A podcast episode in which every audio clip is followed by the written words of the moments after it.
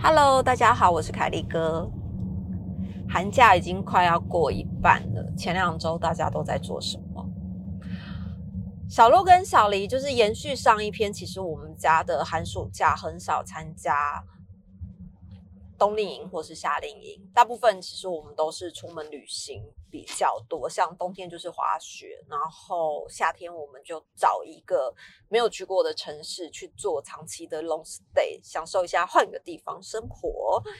那今年的寒假呢，其实哪儿都不能去，原因是因为疫情，还有一个部分是小鹿的状况，其实也不允许出国。也好啦，全世界都陪着他停飞了，这是我最常安慰他的一句话。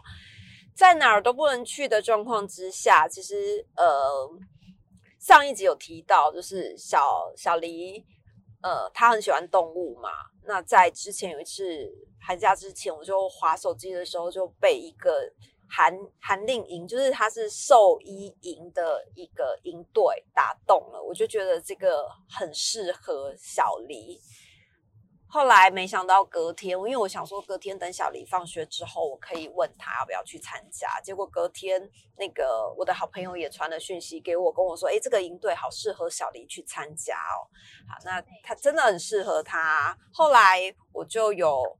我就有问他说：“哎，那有一个兽医营，里面就是会有很多的动物，你要不要去参加？”他就说：“我要，我要这样子。”我说：“可是这次姐姐没有办法跟你去，就是只有你自己一个人去，OK 吗？”他就说：“OK，他要去，也是很笃定的，考虑都没有考虑，他就觉得他要去。”结果你知道那个兽医营，我们是在是在台大台湾大学举办的。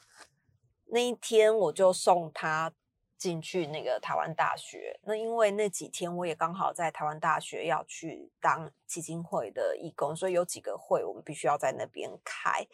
我就觉得诶，还蛮刚好，他刚好去上兽医营，然后我也刚好在台大，就那几天我都在台大，除了有一两天就是真的没事，我也在那边等他下课，我也觉得很不错。那我第一天在他进那个大学的时候呢，他就说这个大学怎么这么大，车子还可以开进来？我说对呀，这是全台湾最大的大学。他说这个大学好大哦，很难考吗？我就说应该是很难考，因为它是全台湾最好的大学。他说：“哦，所以要几分才可以上？”我说：“我不知道哎，我去帮你打听一下。”啊，对，后来就送他去上兽医营了嘛，就很有趣。那几天我们都在台台大里面，他就日日渐的对台大产生了非常好感，包括兽医营、兽医系这样，他就产生非常大的好感。那那一天呢，下课之后，因为我那一天一整天，他第一天兽医营的。等于他送他去参加之后，我那天早上先去参，就是有一个访谈，然后再回到台湾大学来开会，然后赶快去接他下课。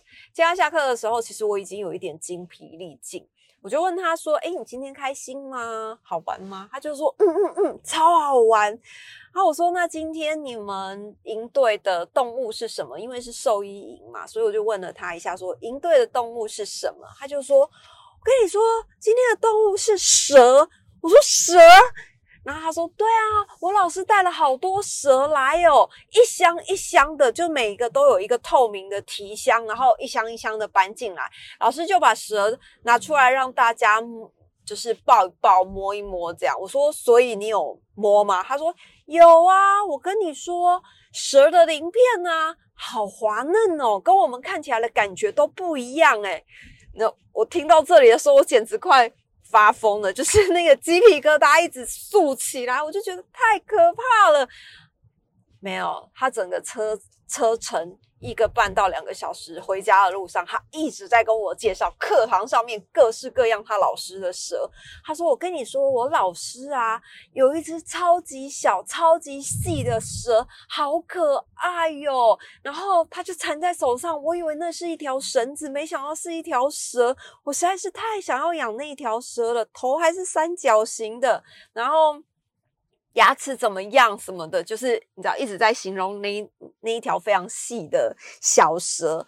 他说：“我跟你说，我们老师来上课的时候就背了一个侧背的包包，然后那个侧背的包包啊，打开之后，那个侧背包包大概 A 三大小左右。然后他就说：“你知道吗？我老师把那包包打开之后，里面居然是一条大蟒蛇。然后我老师就把它抓出来挂在脖子上面。我天哪！你老师真的是很喜欢蛇。他说：嗯，我老师很喜欢蛇，我也觉得蛇超可爱。而且我老师去慢跑的时候会披着他的蛇在脖子上面去慢跑。有时候蛇太冷了，还会钻到他的衣服里面。然后我说：现在不是冬天吗？蛇应该是会冬眠嘛。”他就说：“我老师说，台湾的蛇是不会冬眠的，因为台湾还不够冷。”我想想，好像也很有道理。那因为他就一路上一直在跟我聊蛇，就是他那一天的动物营，就是一直不断的有蛇出没这样子。那包括介绍蛇的习性，然后蛇的一些种类，有毒跟没毒怎么看？他就跟我，我就问他说：“哎，那？”你老师的蛇都吃什么？这样一箱一箱的，我好奇嘛，就是我对蛇是很害怕，然后我也从来不了解蛇到底是吃什么，我只知道蛇可能会去偷吃鸡蛋或者是鸡这样。啊，我就问他说：“那你老师的蛇因为人工饲养都吃什么？”他说：“我老师的蛇都吃老鼠，小老鼠。”我说：“小老鼠去哪里弄小老鼠啊？”小黎就说。动物店啊，老师可以去买老鼠。他说，如果你不想要买活生生的老鼠，你可能一个礼拜才想要买一次，或一个月才想要买一次，你就可以买冷冻老鼠。他说，冷冻老鼠蛇怎么吃？他说，等退冰的时候再喂蛇吃。Oh my god！我跟你讲，我的鸡皮疙瘩真是完全没有停下来过，因为真的太恐怖了。他就一直说蛇的一些习性跟蛇怎么吃。那因为刚刚他一开始他有说那个老师还有一条超级细的蛇，我说那那个超级细的蛇嘴巴这么小，蛇又不能咀嚼，因为蛇就是用吞的嘛，然后慢慢消化。我说那蛇这么小啊，他们都。怎么吃啊？他说我老师应该是用牛排刀或打成果汁，用果汁机打成果汁给他喝，就是把那个冷冻老鼠。我要天哦，没有很想要再知道蛇的习性，但是小黎就会一直说，我好想要养蛇，我想要养蛇这样。然后回家的时候，他爸爸就问他说：“哎，今天的收益营好玩吗？”他就说：“我要养蛇，我已经决定了，我要养蛇，而且我老师有一只蛇是小丑鱼的颜色，超级可爱的。”我光想我都觉得好可怕，怎么会超级可爱？那天回家之后，他就跟我借手机，他说：“妈妈，你手机借我，我想要查一些资讯。”我说：“好啊。”结果后来你知道我发现啊，他就查各式各样那一天在兽医营所有看到的蛇的种类，然后一直跟我推荐跟介绍说这个有多可爱，这个有多柔软，这有多好摸，这个怎么样，然后。我就跟他讲说，不要再看这个了。他说：“妈妈，你之前不是跟我讲过，说如果有宠物啊，就是不用带它去，不用去遛宠物，就是不用带它出去散步，然后不用处理大便跟尿尿的话，就可以养嘛。”我说是没错，但是他就说蛇就是这样啊，你也不用带它去散步，然后它大便尿尿也都很小，所以是不是可以养？我只能说他真的是很会谈判，拒绝他。立刻拒绝，没有谈判的余地，太可怕，我无法接受。后来隔天，他就很期待，因为动动物营是三天，兽医营三天，他就第二天起床，他就非常异常的期待。他说：“我老师说今天是仓鼠跟兔子，我真的好期待哦。”好，那我已经做好心理准备了，因为我已经觉得他那一天上车一个小时到一个半小时，又会开始在跟我提倡说。呃，要养兔子或是要养仓鼠，就已经做好验身师的 心理准备。然后那天下课，果不出其然，他一上车就说：“我想好了，我要用我的钱去去买一只仓鼠。”我要养仓鼠，我老师说仓鼠很好养，很小，而且仓鼠好可爱哟。他就这样讲，因为用娃娃音呢，好可爱哟，这样。然后我就说不行，我们家这么大，仓鼠在我们家跑来跑去，它如果不小心跑出了笼子，你下次见到它的时候，它要不就是好一点，就是死死掉，已经变干了。要是糟糕一点，它可能身上有蛆，你敢处理吗？他说我不敢。然后我说那爸爸也不敢，我也不敢。可是这是你养的，你要处理。他说那我就拿你的烤肉夹去去夹好了，就把它夹到外面，然后帮他做个高高的坟墓，然后纪念他就是死掉这样。然后我就想说不行，不要。而且其实有很多读者有跟我讲说，目前就是有那种什么仓鼠、仓鼠流浪仓鼠中心嘛，反正就是可以领养仓鼠。我就跟他说，其实社会很多主人就是都没有爱心，他们可能就是养完之后就会直接抛弃他们。那我觉得不应该用金钱去买动物来养。后来他也相信啊，他就说好啊，那我们就是去领养仓鼠。我就说没有，不是这个意思，不行。那他后来就跟我分享，他就说仓鼠真的很可爱，你知道吗？仓鼠嘴巴为什么这么这么胖吗？因为它就是要储存食物，先把储食物储存在两边的脸颊，所以它两边脸颊就是各有一个口袋。那它把食物储存在这个地方，可是有一些小老鼠，就是有一些仓鼠，它在储存食物的时候就忘了咀嚼，就是。放在两侧的口袋里面就忘了咀嚼，所以呢，主人每天都要检查它有没有把食物咀嚼掉，就是要提醒仓鼠，否则仓鼠会烂牙，然后有可能引发细菌，然后就身亡。这样，所以我就问他说：“那你要怎么确认？”他说：“说老师说有两种方法，第一种方法是用摸的，然后第二种方法是最精确，就是要拿棉花棒去捞捞看它两边里面有没有。”剩余的食物，或是闻闻看。我说天哪，我办不到。然后他就说没关系，我可以用。然后他小黎就说我也办不到，因为要闻仓鼠嘴巴的味道，他也受不了，因为他本身就是一个洁癖人。这样他说他也办不到。我说对嘛，所以我们不能让仓鼠烂牙，这样会危害一条生命。我们可能就是不要养。他说我可以用摸的啊，老师说用摸的也可以呀。那他还分享说，如果仓鼠的。尾巴湿湿的，就是要判断仓鼠有没有生病。他说，如果仓鼠尾巴湿湿的啊，它有可能就是串塞，所以呢，也有可能就是吃坏肚子。我说那怎么办？他说要带它去看医生。我说仓鼠去看医生，仓鼠又没有健保，那是不是要花很多钱？小迪就说，对啊，应该是吧。那我就跟他说，那你这样还要养仓鼠吗？他就说要啊，仓鼠很可爱，我要养仓鼠。然后就开始在那边游说我，然后我就。拒绝他，因为我真的不想养宠物。还有一方面是，其实小鹿现在的血球比较低，也不适合接触任何的动物。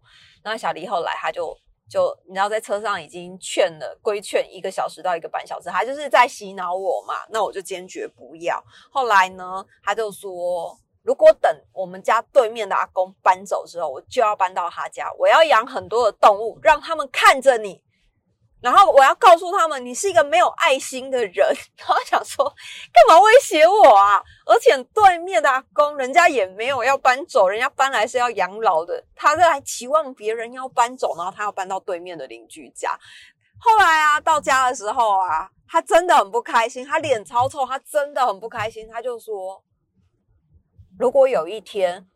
提早搬出去就是你害的，因为你就不让我养宠物，就是你让我提早搬出去的。还有他，他还跟我讲说，难道你都没有梦想吗？我没有看过像你这样的妈妈，妈妈就是要帮小孩完成梦想。然后我就说，我有梦想啊，但是我妈妈也没有帮我完成梦想。他就说，那你梦想是什么？我说，我的梦想就是。养小孩，把小孩平安健康的养大，然后他就说：“那你已经达成啊，所以你应该要帮助你的小孩完成梦想啊。”然后我就说：“没有啊，就是我的妈妈的梦想。”哦，他说：“难道你妈妈没有梦想？”我说：“我妈妈的梦想就是生五个小孩，她也达成梦想，也是靠自己的力量。所以你自己的梦想要靠自己的力量。”然后你知道吗？他更绝，他就说：“我以前的梦想是养动物。”现在我的梦想是搬出去，然后要威胁我，超爱谈判的。结果回家之后啊，他爸就问他说：“好玩吗？”他就说：“好玩。”他说：“好玩，你怎么看起来就是不太开心？”他就说：“又不能养，我想要养仓鼠，不能养这样子。”然后他就说：“你老婆就是不让我养动物。”后来又睡觉。动物营终于默默来到第三天了。然后第三天，反正我也觉悟了。结果那一天，因为每次一下课就要在车上吵一个多小时，他要养什么养什么这样。后来第三天的兽医营嘛，一早我要送他去，他一上车，一上车他就说早上哦，然后一上车他就说我决定了，我现在开始要画贴图赚钱。我要做赖贴图，我要赚钱，我要用这些钱去领养一只狗。然后我想说，天哪，领养一只狗！昨天是仓鼠，前天是蛇，今天要领养一只狗，而且也是一早就预告我了，因为他们的兽医营第三天来的动物是狗，所以他就跟我一早就已经跟我说，我决定了，他不是告知喽，是我决定了，我要用我赚来的钱去领养一只狗。而且我是解决社会问题，帮助流浪狗。哎呀，听起来也很有道理啊！怎么会有这么会谈判的人？他就一直在说服我。但是因为我本身也是一个很理性、很难被说服的人，但是我还是佩服他的谈判技巧啊，非常的佩服啊！我就送他去兽医，就是我还是委婉的拒绝他啦，因为就是真的不适合嘛。那。他就也没有说什么，然后到了到了那天放学的时候，就是兽医营最后一天，然后兽医营下课了，我去接他。那他一开始在车上，他都没讲话哦，有别于前两天哦，前两天他是一一上车就叽叽呱呱的讲不停，这样。那天他异常的冷静，一上车，然后因为我已经做好心理准备了嘛，结果他就完全不说话。我就说：“哎，今天好玩吗？”他就说：“好玩啊。”我说：“那今天的。”动物是什么？他说是狗，来了好多只狗，有一只叫做马尔奇斯，我说是马尔济斯吧，他说奇耶，整齐的齐，我说齐，那旁边有三点就念济，所以是马尔济斯，然后他说哦。哦，它好可爱哟！然后就用娃娃音，然后高亢的就开始开启了他那一天，就是遇到了各式各样的狗这样子，然后他就开始跟我介绍每一种狗的习性，然后狗怎么样什么的，然后最后他就说我要用我赚来的钱领养一只流浪狗。我说哦，可是你流浪。你领养的流浪狗不见得是你想要的马尔济斯，或者是吉娃娃，或者是博美这样。就是它，因为你去领养，你可能不见得会是你的各式各样你想要的。他说没关系，我也可以领养流浪猫，我也可以领养流浪狗，反正我就是要去领养。我就说哦，那你要怎么做？他说我早上不是跟你说了，我要去卖贴图赚钱，我要准备。贴图，然后我要赚钱，我要去领养。然后我说，可是他们呃一些饲料啊，狗饲料啊，猫饲料啊，还有一些居家环境怎么办？他就说我会处理。然后你知道我这是真的很害怕，万一他真的卖贴图，然后做到了，然后赚了钱该怎么办呢？我就跟他说，你有没有考虑，就是可以先捐给流浪动物协会，就是先捐款，然后自己先不要养，就是以后你自己有机会。出去再养，结果它就爆炸了。然后后来我们就冷静了嘛，这过程里面就没有讲话，因为他就真的很生气呀，劝三天劝不动我。后来他就说：“那这样好了，这两年我先努力存钱，两年以后你让我领养。”我就说：“为什么是两年？”他说：“因为阿纪治疗要两年，阿纪就是小鹿，他姐，他就说：阿阿纪治疗要两年。”他两年不能碰宠物，反正这两年也不能养。那两年之后，我这两年努力的赚钱，两年之后你让我领养，我就觉得，你不觉得他真的很会谈判吗？就是他急于威胁、理性利诱，再包装感性进来，就是完全是一个超级会谈判的小孩。而是因为那一天就是受益营最后一天，其实我有一点松一口气。那很多人就会说：“那你这样子，就是你可以讲一些动物的坏话，就是比如说一些麻烦点，然后去抑制小黎有这样子的想法。因为目前也没有养，但是其实我跟你说，就是我我个人虽然不喜欢动物，我没有爱心，可是我其实不想抹灭他对动物的爱。他对动物的爱，其实。有一部分是来自于动物，他觉得动物还蛮可怜的，就像他从来都不去动物园这件事情，之前有几次的活动，就是学校的活动，校外教学有到动物园去啊，他就看着那些动物园里的动物，他就觉得这些动物好可怜哦，就是眼神看起来其实都没有很开心。他他想要，就是动物应该是要在没有笼子的地方奔跑，在草原奔跑。那我就跟他讲说，其实动物园。存在的必要性啊，就是还是有一些必要性，因为，嗯，或许有一些受伤的动物，或许有一些状况，我不晓得，反正就是动物园存在也有它的必要性。那小黎，小黎他在这段期间里面，其实虽然我自己不爱动物，可是我还是会希望他对于动物的热情不要。歼灭，所以其实，在对他讲话，就是在让他目前现阶段不要养的状态底下，都是跟他讲，他目前因为这个动物你一养，它就是你的责任，我是完全没有办法帮你做任何的，包括洗澡，因为像我就会跟他分享我以前的的。经验就是阿公家在乡下嘛，所以我们都要会养土狗，要顾家。然后每个礼拜最讨厌的事情就是要帮狗洗澡，因为帮狗洗澡完之后，乡下的小狗其实身上会有很多跳蚤。我们帮狗洗澡完之后，就要帮它抓身上的跳蚤，不管是蹼里面的跳蚤，或是耳朵里面的跳蚤，身上的跳蚤，我们都要把那跳蚤抓出来，然后把那跳蚤用指甲压在地上，噗吱，然后跳蚤的血就。喷出来，因为跳蚤就是在狗的身上吸狗的血，每只都饱满的不得了，像个血球一样，血水球那种，所以我们都会把它抓出来之后。用指甲反压在地上，那我阿妈家的水泥地上面，灰灰的水泥地就会一点一点一点红色的血渍，因为那个就是我们从狗身上抓出来的跳蚤。那我也跟小黎分享，然后还有一点是，他就说他的老师就是那天带来的狗啊，好乖哦，都会听指令，比如说主人就叫它 sit down，然后狗就会坐下，然后 up，然后狗就会站起来，jump，狗就会跳，然后。我就说，对，你知道一个秘密吗？你老师有跟你说吗？他说什么？我说，其实狗只听得懂英文，所以你必须要把英文练好，你才有办法养狗。因为你这样子养狗狗才听得懂你在跟它沟通，你在跟它做指令。否则，你看你老师的狗怎么这么听话？因为都听英文，狗只听得懂英文。他说，那你阿公养狗，你阿公不会说英文，你阿公只会说台语。然后我就说，对，所以我阿公的狗啊，每次一放出去。放风的时候，要不就是不回来，要不就是带另外一只朋友回来，要不就是跟别人在外面生完小孩，然后回来，然后还生了一堆小孩。因为他听不懂我阿公说的台语，他只听得懂英文。然后我阿公跟他说：“啊，你都出去好好啊，去头爱等来，爱给你等来这样。”然后他都听不懂。然后小黎就说：“真的吗？”我说：“真的。”所以你要好好学好英文，这样以后你跟你的狗才能沟通。